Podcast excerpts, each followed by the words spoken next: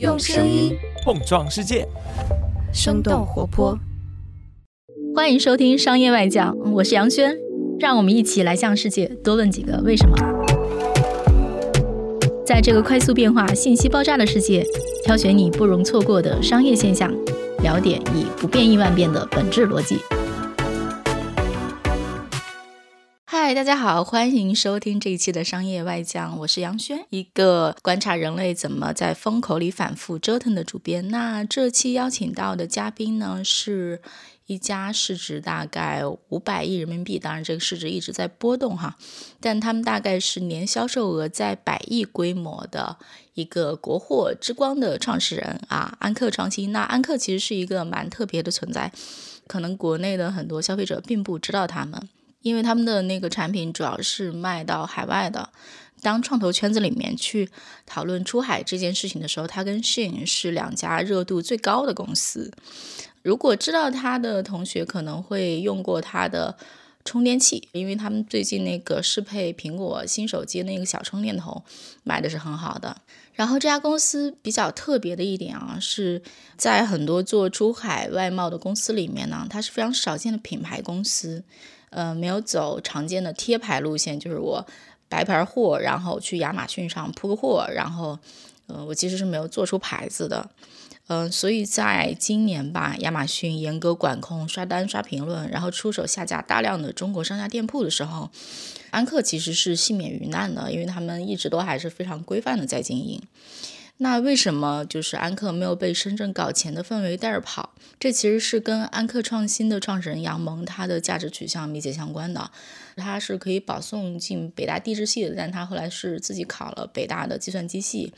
他后来又去留学了美国的 UT Austin 的分校，然后去学的是计算机，然后去 Google 当了四五年的算法工程师。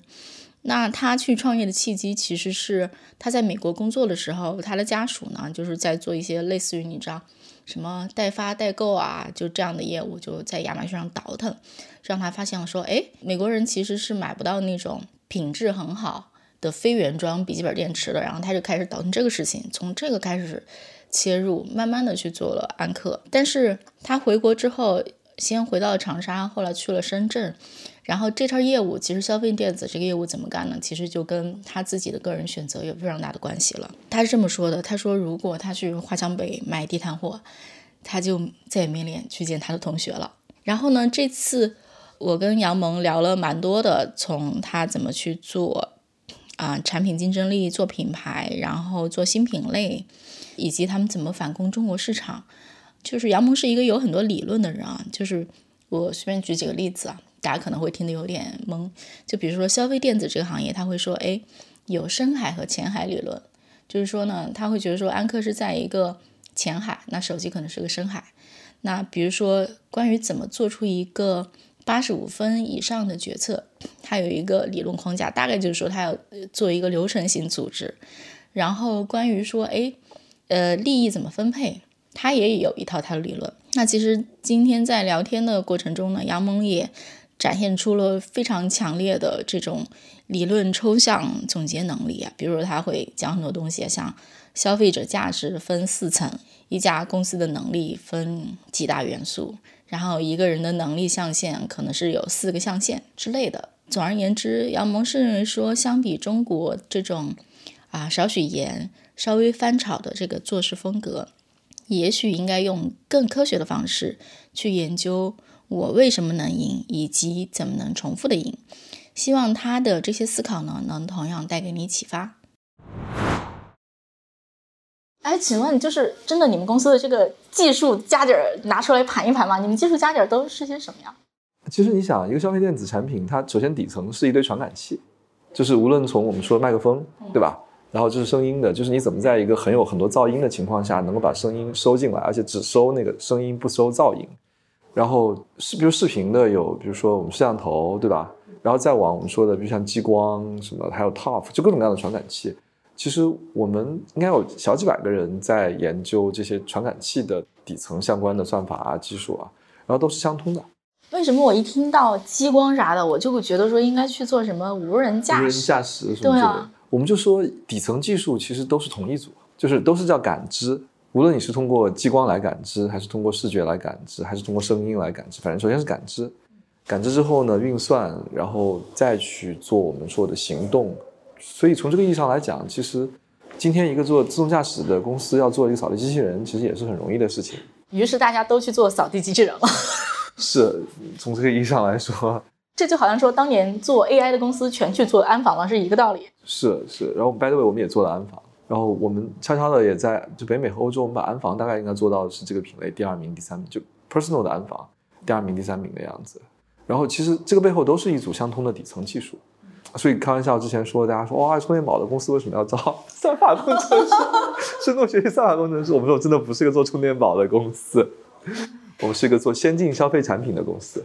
就是我看到你的经历之后，我不知道我的猜测对不对，就是因为你其实是回深圳去搞你这个业务嘛，但深圳其实有一大堆做贴牌，然后去。亚马逊卖一卖很便宜，铺货。对对。其实有一大批这样的公司，但是你们没走这条路，其实是不是还是你觉得我不能走这条路？就你是一个什么样的公司，跟你是个什么样的人，绝对是一脉相承的。我听说你是雅礼中学保送上北大，应该是有很高的自我期许吧？我是保送去北大地质系，哦，地质系，但是我我没去，然后我自己考的，考了计算机。大家一般说 body show off，到这里我再多说一句的话，就是我当时是想考清华计算机的，考得不好，所以去了北大计算机。哎，所以你当年就是回国去做安克的时候，没有被深圳搞钱的氛围带着跑吗？其实我觉得你你的底色是什么，不太容易被人影响的。你像我本科、研究生，包括工作，都觉得自己还是个像模像样的人才，对吧？精英，对，不说精英吧，至少就是说是有点追求的人。如果说我今天去。华强北卖了地摊货，我就觉得我以后就不要再去 见我，见不要再见自己的同学了。对，不要再见自己的同学了。对对对，虽然我们从充电这个品类开始做起，但因为那个点的确因为没有钱，然后也没有很多的了解，所以挑了一个相对觉得就是能够驾驭的领域。但是，一旦有资源之后，其实都是去做那些我们觉得有复杂、有相当的复杂度、有挑战的领域。请问，从比较容易有驾驭的领域往复杂度爬坡，这个好爬吗？其实一个公司，你想它，我们是价值链条的环节啊，对吧？怎么把产品做出来，怎么把产品卖出去？大概我觉得我们算下来，可能有十几个、二十个不同的价值点吧。其实做复杂产品和做简单产品，其实只是在做的研发的那个点上可能有差别，但其他的可能，比如说八个点都能被复用。所以，当你先做简单产品，把整个链条做起来，然后再转头去做复杂产品的时候，其实你，我们的文化，我们叫讲道理、求卓越和共成长。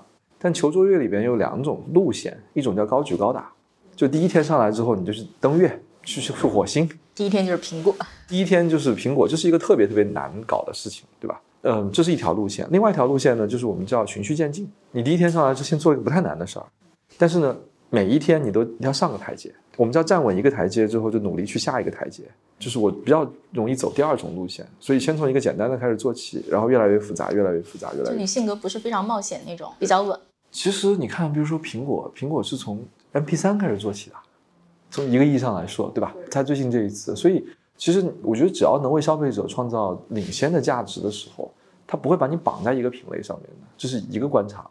第二个观察就是，我觉得，当然我们也用了不同的品牌，我们的充电是叫安克，然后我们的声音的话，比如说我们的耳机，它这个牌子叫声阔，对，然后我们的智能家居的话叫 UFI，叫优飞，所以今天是多品牌的矩阵，有点像宝洁。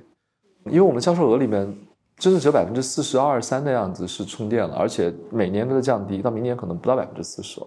就像我们说的，像这个品类，比如真无线的耳机，这个品类我们应该在全球应该排到第七、第八的样子了。就是在所有的品牌一起来看的话，因为这个品类里面有很多品牌，比如说什么苹果、小米、华为、是是索尼、GBL、BOSS、是 B&O。是，就是经常跟他们说，我说咱们能不能去搞一点那种，就是像当年法国红酒被加州红酒打败的那种盲测，你知道吗？声音这个东西是典型的属于一个有一定主观性的，对，蒙上大家的眼睛。对，因为大家一听，我靠，索 BOSS 声音特别好，对不对？哎呀，索尼，你看 Beats 特特别好，对不对？好，没关系，我们就把你的眼睛蒙上，我们就给你听嘛。听完之后，哎，你觉得哪个声音最好？我们非常有信心，我非常有信心。就我们自己内部做过这样的测试，就是一百个人盲测，比如说。四个不同品牌的东西，我们大概这个产品能收集到一半。就是我我老说，不能光去刷硬广，对吧？还是要还是要做一些深入人心的那个内容，做一些深入人心的内容。对，是不是就比如说像你们现在做这么多产品研发，对，组这个工程师盘子好组吗？其实挺难的。其实说实话，今今天一个公司形成一个体系啊，就是我们说，首先你要解决一些很困难的问题，然后其次呢，你还要能把解决的方法把它抽象化，形成一些规律和系统。我自己最近在公司讲的比较多的，我就是公司的能力到底是什么。第一，我们说的是流程，对吧？就是什么样的人在什么时间干什么，就是能力一个最底层的东西。然后其次的话呢，你还有方法，就怎么干。它需要一个严密的组织方式，包括说怎么开会，对吧？怎么决策，怎么授权这些东西。然后再往下的话，你还需要人才，然后再往下，你还需要 IT 系统和需要数据。就你会发现，美国人特别讲这个，美国人特别讲，就是我一定要知道我为什么能赢，以及我怎么能够重复的赢。中国人很多时候就是少许盐，对吧？然后，然后，然后，对吧？稍微翻炒，然后出锅，然后。所以今天中国的企业需要具有这种真的是底层沉淀出来的能力，其实需要克服很多这种就是对惯性的。对，你们公司我听说是有一半的人都是工程师，超过一半跟产品相关的。现在中国有工程师红利吗？最近的这个十年，你特别明显的感知到的是中国的工程师红利起来了。我举一个例子，比如声音，以 JBL 为例，JBL 二零一一年以前所有的音箱耳机都是在海外研发的。他们二零一一年的中国开了第一个研发中心，到了二零一五年，就所有的产品都是在中国研发了。然后海外主要是做一些就前沿技术的预研。到了二零一八年之后，前沿技术预研也都搬到中国来了。然后，所以中国过去十年的这个展现出了非常强的工程师的红利，这点是毫无疑问的。但是呢，我们再往未来讲的时候，我觉得其实中国未来最起码应该还有几个红利。第一个，我觉得应该真正未来十年中国应该有的是设计师红利。设计师可以算的一个很靠谱的红利吗？消费者价值里边，就是我们说马斯洛那个金字塔理论，不是说分成五层吗？我们把消费者价值也分成四层，at least，最底层的叫功能价值，就是比如说这个耳机它能听响，对吧？然后它的比如说音乐音质还不错，这都是叫功能价值。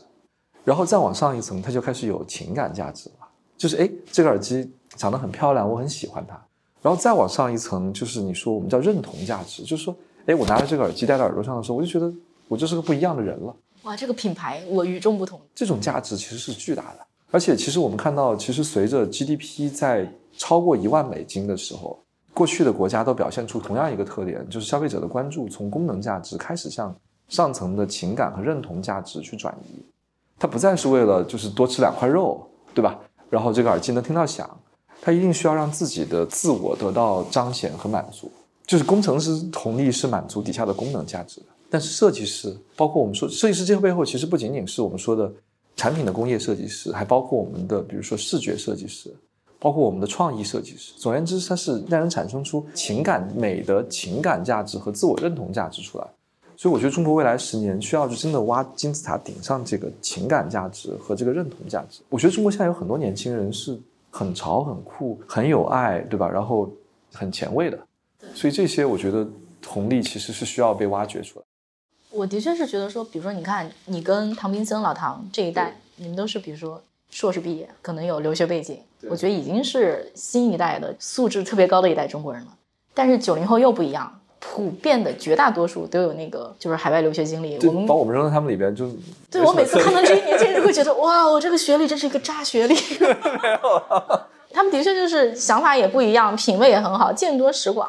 所以我觉得，为什么说公司要变革，就是让他们去搞事情，就给机会让他们去搞事情，然后我相信在世界范围内能搞出一些很很牛逼、很不一样的事情出来。而且我说句那个张狂的话，我觉得有些企业像索尼什么的也老了，对吧？今天你看日本的设计，还有一些很领先全球的地方，但是跟十年、二十年以前比起来，没有什么太大的变化。就是它是在它的整个经济最强盛的时候，有一波它的思潮和设计出来，对吧？然后，但是全世界都吃日料。对啊，这几年其实就，所以我就特别期待中国能够，应该首先是诞生，然后是发现出一批这种，对吧？就是能够引领设计的潮流的人出来，讲一些属于中国的设计故事。设计之上，再有一些品牌出来。因为毕竟我们偏商业一点，所以我们很难特别纯粹的去讲出一些设计的特别底层的东西出来。你想，当年日本就是 MUJI、优衣库这个背后，其实都是有就是日系的整个设计元素在背后的。所以，但是中国肯定可以，因为中国那么多的那个传统文化。我觉得它需要一些自信心在里面，就是它需要有自信的基础上再长出那些对吧真的东西出来。所以很期待，还现在还没看见。其实刚讲到说那个你们搞技术这个事儿。搞技术这个事儿，我觉得国内好多那种各种各样的这种公司，你们这个抢人好抢吗？现在技术圈真是太卷了，就是因为的确，特别是当你聚焦在几个一线城市的时候，这个技术圈就这么多人，对吧？然后深圳好多搞硬件的公司呀。是是是，但的确就是我觉得，首先呢，比较开心的是，还有一波是只搞技术的公司，就是我们算是就是技术和实践结合的公司，而且还能够把商业跟技术结合的比较好。有些公司是就是只搞了几年技术，所以他们也会留一些人到我们这里来。对，就你想 AI 过去几年，过去五年 VC 至少往 AI 里面砸了，我觉得一百亿到两百亿美金吧。然后这里面头部的几家就是已经因为估值都很高很高了嘛。没有听说都很难上 AI 公司，大家好像说什么证监会还是说他们的说法是 AI 公司都不太智能。因为今天的算法的核心其实不在于算法本身了，其实已经在于说你能把算法和数据。跟你的应用之间构建出一个最佳的组合出来，就是你，如果你有全世界最多的数据，其实你不需要特别好的算法，你也能够把那个结果做挺好。说到我自己的例子啊，我大概是你也是一个算法工程师，对我十六年以前在美国博士读算法，然后当时我们做的那些用的那些数据都是什么两万个样本，然后我到 Google 去做了一个暑假的实习，然后一上来对过我四十一个样本。你知道吗？一边是两万个样本，一边是四十亿个样本，一边是一台机器算，比如说算一个小时，一边是比如说四千台机器算一晚上或者算一整天。哇，就感觉这个学校跟商业公司的差距巨大。你就觉得一个是玩的，你知道吧？一个才是真的就是解决问题。所以我就毫不犹豫的投奔了 工业界，对吧？当然，其实也是因为这个算法做的太枯燥了。但今天我觉得 AI 公司也有一样的状况。就 AI 公司就跟当年做算法一样，它其实它数据也很少，然后它对问题模棱两可有一些理解，但真的要就是拿到大量的数据，然后包括就是解决一些很具体的问题，其实还是需要在我们这样的应用的公司里边。哎，你看好像 AI 这样的技术应用在什么方向上的应用呢？其实，在消费电子的很多领域，比如说举个例子，你今天麦克风，对吧？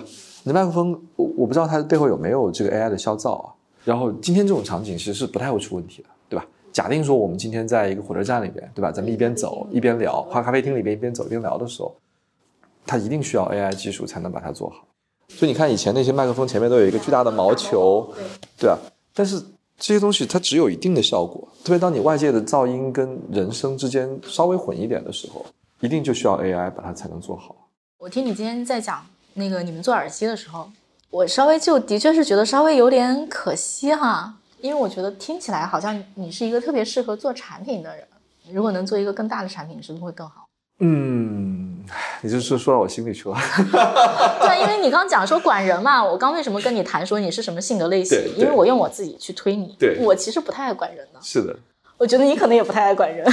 你让一个不太爱管人，其实但产品做得非常好的人，就一扭曲要去做管理，我觉得可能有点痛苦。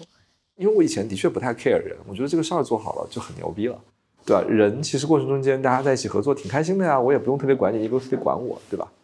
但是呢，其实这个你跟人打交道、关注人之后，然后你看到他的变化和成长，你会觉得内心的那种喜悦，其实跟做出一个好产品出来，其实是可以比的。就是你看到那个人他一点点的在在蜕变、在变化、在成长的时候，就是有点像发现另外一个世界的风景一样的。但是呢，的确这里面就需要你改变一些你的性格，比如说你不能很急。对吧？你得给他时间，给他空间。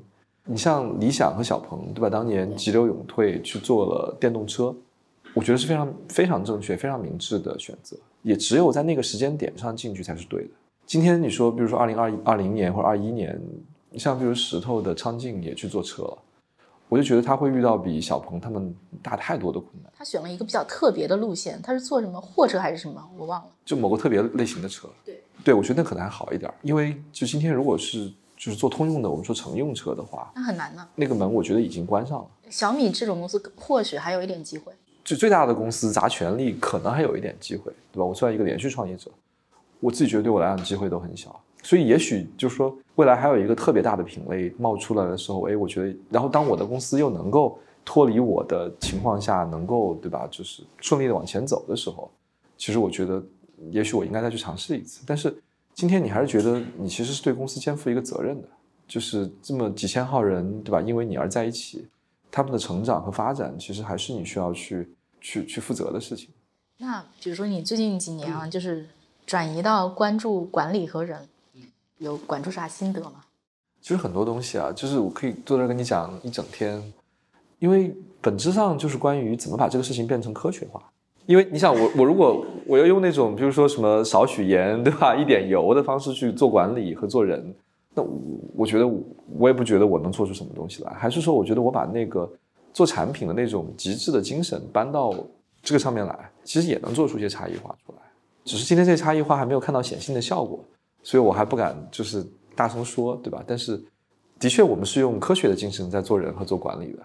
今天的产品已经都不是跟我有直接的关系了，但是我觉得我们还没有到那种真正卓越的程度。你心目中觉得说？由于组织体系管理做得特别好，导致他在产品上系统性成功的公司，你觉得是谁？很多啊，老外有很多这样的公司。比如我就跟你数啊，第一个像宝洁，对吧？你像宝洁在那么多的快消品的品类里边，都能获得持续系统性的成功，对吧？而且在全球能获得持续系统性的成功。嗯，消费品里边是宝洁，对吧？还有联合利华。然后，那么电子产品里边，像高通是典型的属于在深海的公司，它只做高通和英特尔都是做那种巨大的芯片。但是呢，比如说 TI，我不知道你听说过这个公司没有？德州仪器啊，德州仪器听过。它有两万个不同的芯片，它做几百种芯片品类，但它也是一个非常，它也是世界五百强，很成功，然后持续利润很好的公司，对吧？所以等于我们说，Intel 和高通是在芯片品类里边的深海，就是通过做好两三种芯片就成功的。而德州仪器是在芯片品类里的前海，它的每个芯片可能全球就只卖，比如几千万美金，但它把一百、两百个这样的芯片领域垒在一起，它其实有一个两三百亿美元的收入，一个挺好的利润。而且，其实某个意义上来讲，你会觉得，当你对比 TI 和比如说高通的时候，你会觉得哪个公司更稳一些？哇，这个问题，我感觉两家公司都很牛逼啊，都很牛逼。它其实收入上都差不多，利润上也都相当，对吧？但是是一定程度上，当你是一大堆小品类的时候，对，其实你你的风险是比较低的，比如四分之一的品类全死了，其实你也只是掉四分之一的的血而已，对吧？但你今天如果说你说高通，举个例子，高通说今天对吧，一款产品不行了，它可能就很大的麻烦。其实刚你列了一堆公司啊，说这些公司特别牛逼，有没有什么你心目中觉得说，哎，我可千万不要变成这样，我们逆向思维一下。太多了，其实我觉得有句话叫“幸福的家庭都一样，不幸的家庭各有不同”。你说我想要变成哪个不幸的样子，我千万不要变成哪个不幸的家庭那样的，你数不完，就是他不幸的可能性太多了。因为一个成功的公司，特别是你一个成功五十年、一百年的公司，它没有哪一点是弱的，它每一点都得很强。其实刚讲到说系统性的出爆款产品啊，我想到了两家公司，一家呢。是海尔，然后一家是小米生态链。我为什么这么讲？因为我印象中几年前我们当时还做过报道，就是海尔想在内部做创新，它有很多就是说我对的让内部团队去做创新啊，然后你去做一些产品啊。小微对，因为已经五年还是几年过去，到今天来看，似乎出来的东西不多，这是一个。但另一方面，就比如说，比如你看小米生态链，它其实不能说一家公司，它是一个，它是个生态链，它做投资，然后它激发每家公司你们自己去干。哎，最后你会发现说那个效果很好，所以我会觉得说，就是这个体系，尤其是激励体系，是不是一个特别重要的事情？关键的点，我觉得一个产品要能够成为所谓的爆品，对吧？它一个是产品本身具有的特点，另外一个是你的整个公司的销售和运营和营销的能力。因为酒好也怕巷子深，而且他们有自己的渠道，自己的渠道量也很大。因为它的渠道里本质上就是有那么多的性价比人群，它就是本质上把中国的，比如说可能有。一我不知道几千万的性价比人群圈住了，圈住了。对我就把一个一个的产品做出来卖给他们，那你就反正一个产品就几千万的用户嘛。所以从这个逻辑来看，其实你是可以做爆品的。对，比如苹果做爆品，苹果虽然不是经常持续做爆品，它是对吧？可能三年五年做个爆品，它每一次都是去开创一个品类，然后去瞄准这个品类里边高层的消费者价值，然后呢，同时就是第一创造出一些很领先的产品。第二呢，创造出一个真的是领先的消费者价值，就我们刚刚讲价值，价值里边功能的价值只是最底层的部分，情感的价值、认同的价值，包括还面上面还有一个叫自我超越的价值，这些价值才是真正的难而宝贵的价值。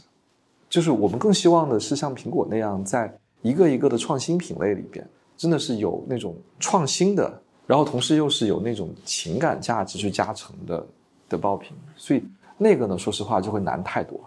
所以，所以它的我觉得它看起来都是爆品，但它瞄准的人群和它走的路线不一样的时候，它的难度其实我觉得是不一样的。我印象中，你们财报里面体现出来的数字，就觉得说你们有点像，更像是三星、苹果那样的公司，因为我印象中你们好毛利是三四十，毛利可能会有五十几，就成本占三四十。你们净利有八到十，这个其实跟中国大量的电子产品的公司都是极不一样的，因为大量公司就是一到两个点，然后小米五个点。嗯，其实我觉得利润今天还不太能说明这个状况，因为为什么呢？其实最好的消费电子公司其实是像苹果，对吧？像戴森大概是二十多个点的净利润。其实中国有一些公司能做到，比如说你看石头，石头大概能做二十多个点的净利润，对吧？然后其实我觉得说实话他们是很棒的。然后我们今天的话呢，我觉得还处在一个坦率讲，其实我们处在一个转型的一个阶段，就是我们的前十年。就是前六七年，其实还有很重的渠道品牌的基因和色彩在里边。就是我们其实是有很多那种对吧功能型的，甚至说功能上还不是那种极度领先的，而只是一个说在渠道里边领先的，叫我们叫 me better，就是我们比别人好一点的东西。其实是最近这个两年的时间，我们才在技术的领，因为投研发，其实我们已经投了可能七八年了。但真正的就是硬核的研发，其实可能是最近三四年的事情。为什么会有这个变化？是因为有家底儿了吗，还是怎样？坦率讲，其实还是认知发生了迭代。因为以前作为一个做软件的人来硬件行业的时候，其实还是交了很多学费的。后来真的知道什么才是真的，对吧？特别领先的东西。因为举个例子啊，软件是没有预言这一回事儿。对，就写写代码写就好了。就你就就做就完了，对不对？然后硬件的话，他会说你一定要提前研究一些先进技术。然后才能把这些先进技术应用到你的产品里面去，对吧？所以，anyway，反正我觉得其实也是在越来越整明白的过程里边。所以最近的两三年，它真的是说有很多硬核的研发。最近的真的是就是可能今年、明年、后年你才会看到很多硬核的产品，然后在品牌的价值逐步长出来。所以。我自己觉得我们还处在一个就是投入的阶段里，因为我印象中好像是你们有一个充电的技术，然后那个东西好像是以前是航天领域用的啊，就氮化钾，就是 GaN。对，其实我们算是消费电子领域里面第一个把氮化钾用在用上来的一个企业。为什么你们是第一个？就是就是因为你在这个领域里面生根，你持续想带给消费者最好的价值的时候，你知道手机会越来越功率大，对吧？然后你希望能够把充电器做的功率越大的时候还。不变的过大，所以其实你看完就是这个技术。所以我们当时氮化镓领域里边，就是说这个有一家创业公司叫纳威 （Navitas），他们最近刚刚上市。然后我们大概一八年的时候就找到他们，投资了他们，并且跟他们在一起，然后把他们的第一代产品带向市场。所以其实就是一个，就是真的就是它是一个你深耕某一个领域之后你必须做的事情。比如说去找比较先进的技术，往哪些方向找是比较好的找的方法？这是个好问题啊！我自己觉得，它 at least 有几个不同的的领域和方向。首先，第一个还是学术界。说实话，工程师很多是不看论文的。就我们开玩笑，我们说你找到一个愿意看论文的工程师，你就应该找到一个宝了。因为很多你的没有解决的问题，其实学术界其实已经有人在解决过，并且在论文里面提到过了，对吧？今天只是你要养成能看论文的习惯而已。然后，所以在学术界之外的话，我觉得就是其实有一些国家或者有一些区域会有一些这种创新的基因，比如说加州，对吧？比如说以色列，它其实里面都有很多这种特别创新的、特别小的企业，在某一个领域里面钻得很深。对，所以我觉得一个是学术界，一个是一些所谓的创新高地，因为还有一些很多其实你是很偶然的，就是你碰到了，你也不能说下一次你还在这还能碰到。跟我们这个领域一个事儿有点像，我特别喜欢的一个作家。我发现他每一个那个爆款畅销书，他都是怎么回事呢？它本质上是说学界做出了一些社会科学研究，他把那个翻译成大众能够理解的故事，然后他整个书就是又好看，对，又有极大的知识含量，这是我非常喜欢的一个作家，叫 Gladwell，他写过非常有名的营销有一本书叫 Tipping Point 引爆点。我们在工业界，我觉得也是类似的，其实对吧？氮化钾是一个学术界研究，然后到工业界，把这个技术引到全线产品上去之后，这这就是一个好像别人觉得哇你很厉害，其实你也就是站在巨人的肩膀上。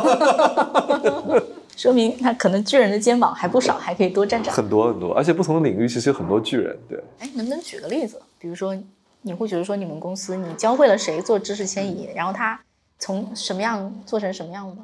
知识迁移会难一点啊。就是我们说洞察，其实洞察就是一个，它是一个能力，因为就是我们把战略本质上分成我们叫洞察、结构化思维、商业头脑和决断。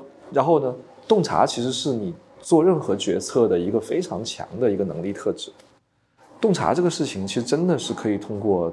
首先，第一，你在环境里面，你不停的跟他说：“哦，你要做这个决策，你有洞察吗？” 然后他说：“我没有。”你就跟他说：“不好意思，你不能做这个决策。” 然后完了之后，所以其实这种东西你会发现，当你认清了一些底层的能力特质，并且在组织里边通过组织设计去。让这个组织强制的去具备这个东西的时候，他对很多人其实就就开始影响。然后洞察完了之后，发现哎，我尝到了甜头，然后形成了习惯，那未来他可能哎，他就会变成一个有洞察的人。对，像我这么随意的人，我也许尝到了做计划的甜头，我也会我也会变成一个有计划性的人。对啊，对啊，对啊。就本质上，我觉得环境是可以改变人的。还是那个问题，你偏好什么样的人？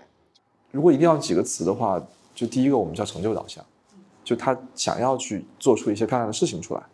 然后第二个我们叫自省，就是它本质上有自我觉察和自我进化的能力。然后如果再往上找一点的话，我觉得就是其实三个东西：一个结构化思维，一个是抓住关键问题，一个是敢于决策。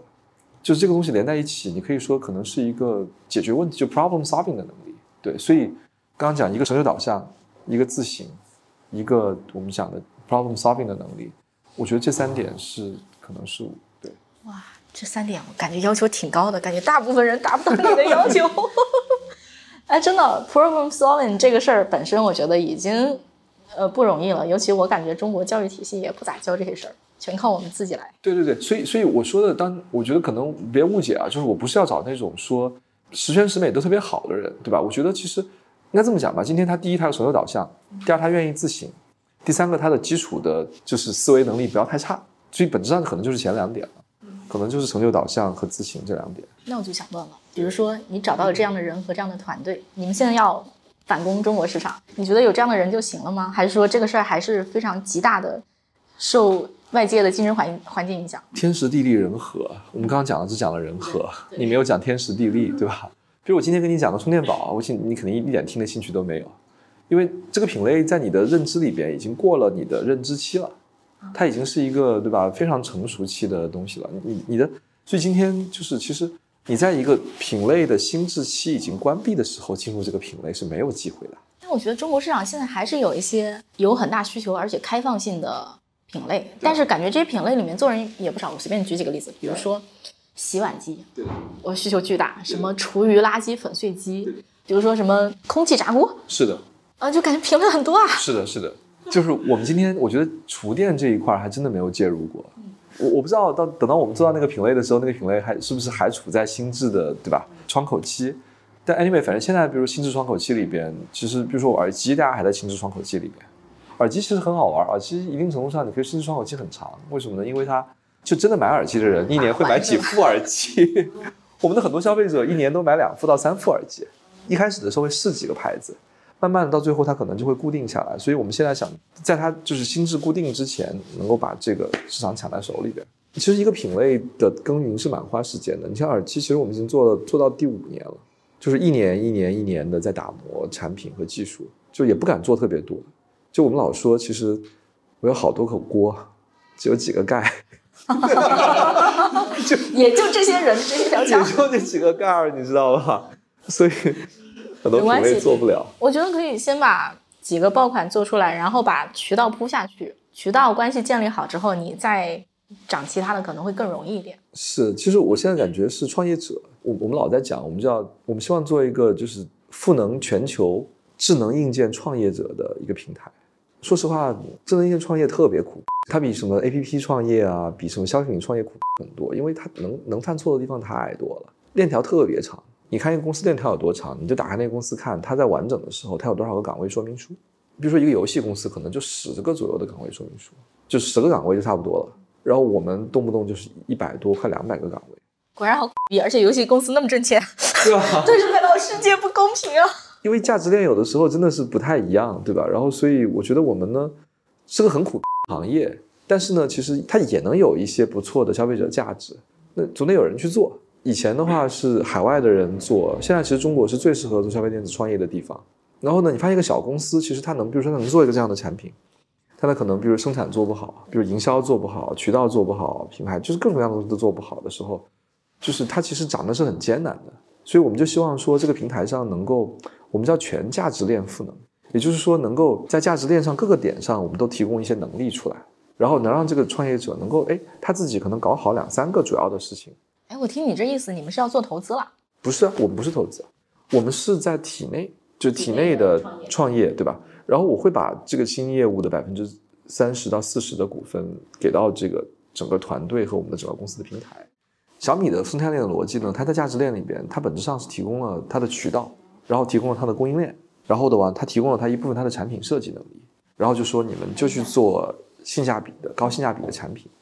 而今天我们因为是要做一定程度上叫高用户价值的单品，所以其实你就是你价值链要的更长一点。就比如说你真的要能把这个品牌做得很好，把全球化的营销做得很好，然后你才能把这个产品做起来，而不是说我今天有一个好产品就可以了。所以这样的话，他对能力的需求相对会更全面一些。就是刚你跟老唐都说做海外市场挺容易，挺容易，对。那为什么？因为首先第一，做海外市场的中国人没那么多。中国人太内卷了，是吗？就整体来讲，我觉得中国人多的地方都是比较困难的。中国人过于勤劳了，过于内卷了。对，聪明又勤奋。聪明又勤奋，而且有的时候还要就是抄一些近路，就我叫 cut the corners，就抄近路，有的时候也是挺让人痛苦的一个事情。哎，就是全球运价涨价这个事儿，对这个业务有影响吗？巨大的影响。因为现在你的一个集装箱的运费，感觉很多时候能超过你那一集装箱货的成本。哎，是不是就是最近新出这个病毒？我感觉就是更不乐观了，感觉这个运价又要再涨起来。呃，运价我觉得可能不太会再涨了，因为其实运价是跟运力有关系的。就是运力其实现在已经基本上在这个位置上平衡起来了，而且过了圣诞节的旺季之后，我觉得运力的价格应该可能要再往下走一点。但的确，这个供应链被打乱成这个样子，真的是。今年我们说开玩笑说，我们今年所有的研发都在换料的路上，什么意思？就是一个产品里面，比如五百个不同的原材料、不同的芯片什么什么之类的，哎，缺了一颗，好，我要换一颗新的进来，我不能直接换的，我要做很多的验证、试产什么之类的东西。那换完这一颗，哎，那一颗料又缺了，然后，所以今年我们整个团队都压力特别大，因为大家一边要做新产品，然后一边还要通过去换料去维持老产品的的生产。但今年所有的电子公司都是这样，所以今年这个关爱一下你周围做电子产品的同行 们，他们真是太苦了。这次很开心能跟杨萌聊这么多，我自己也有很多收获。那录制当天呢，杨萌因为赶着要去搭飞机，所以很多话题还没有展开。但是很感谢他一直说：“哎，我们聊得很开心，我们再聊一会儿，我们再聊一会儿。”那如果你对电子消费品行业有什么想法啊，也欢迎在评论区留言啊，分享给我们。与此同时呢，就是我们之前的那一期声音解谜游戏的答案也会在我们这一期的 show notes 里面公布。好的，那本期节目就到这里，感谢你的收听啦。另外也欢迎大家加入商业外将的听众群，分享你对我们内容的看法，或者呢，非常非常希望能够获得你。呃，推荐合适的话题，或者是说推荐合适的嘉宾，来跟我们一起聊聊。那入群的方式呢，是在生动活泼的公众号里面回复“商业外”，就是“外”是那个英文“外”啊，然后呢就可以扫码入群了。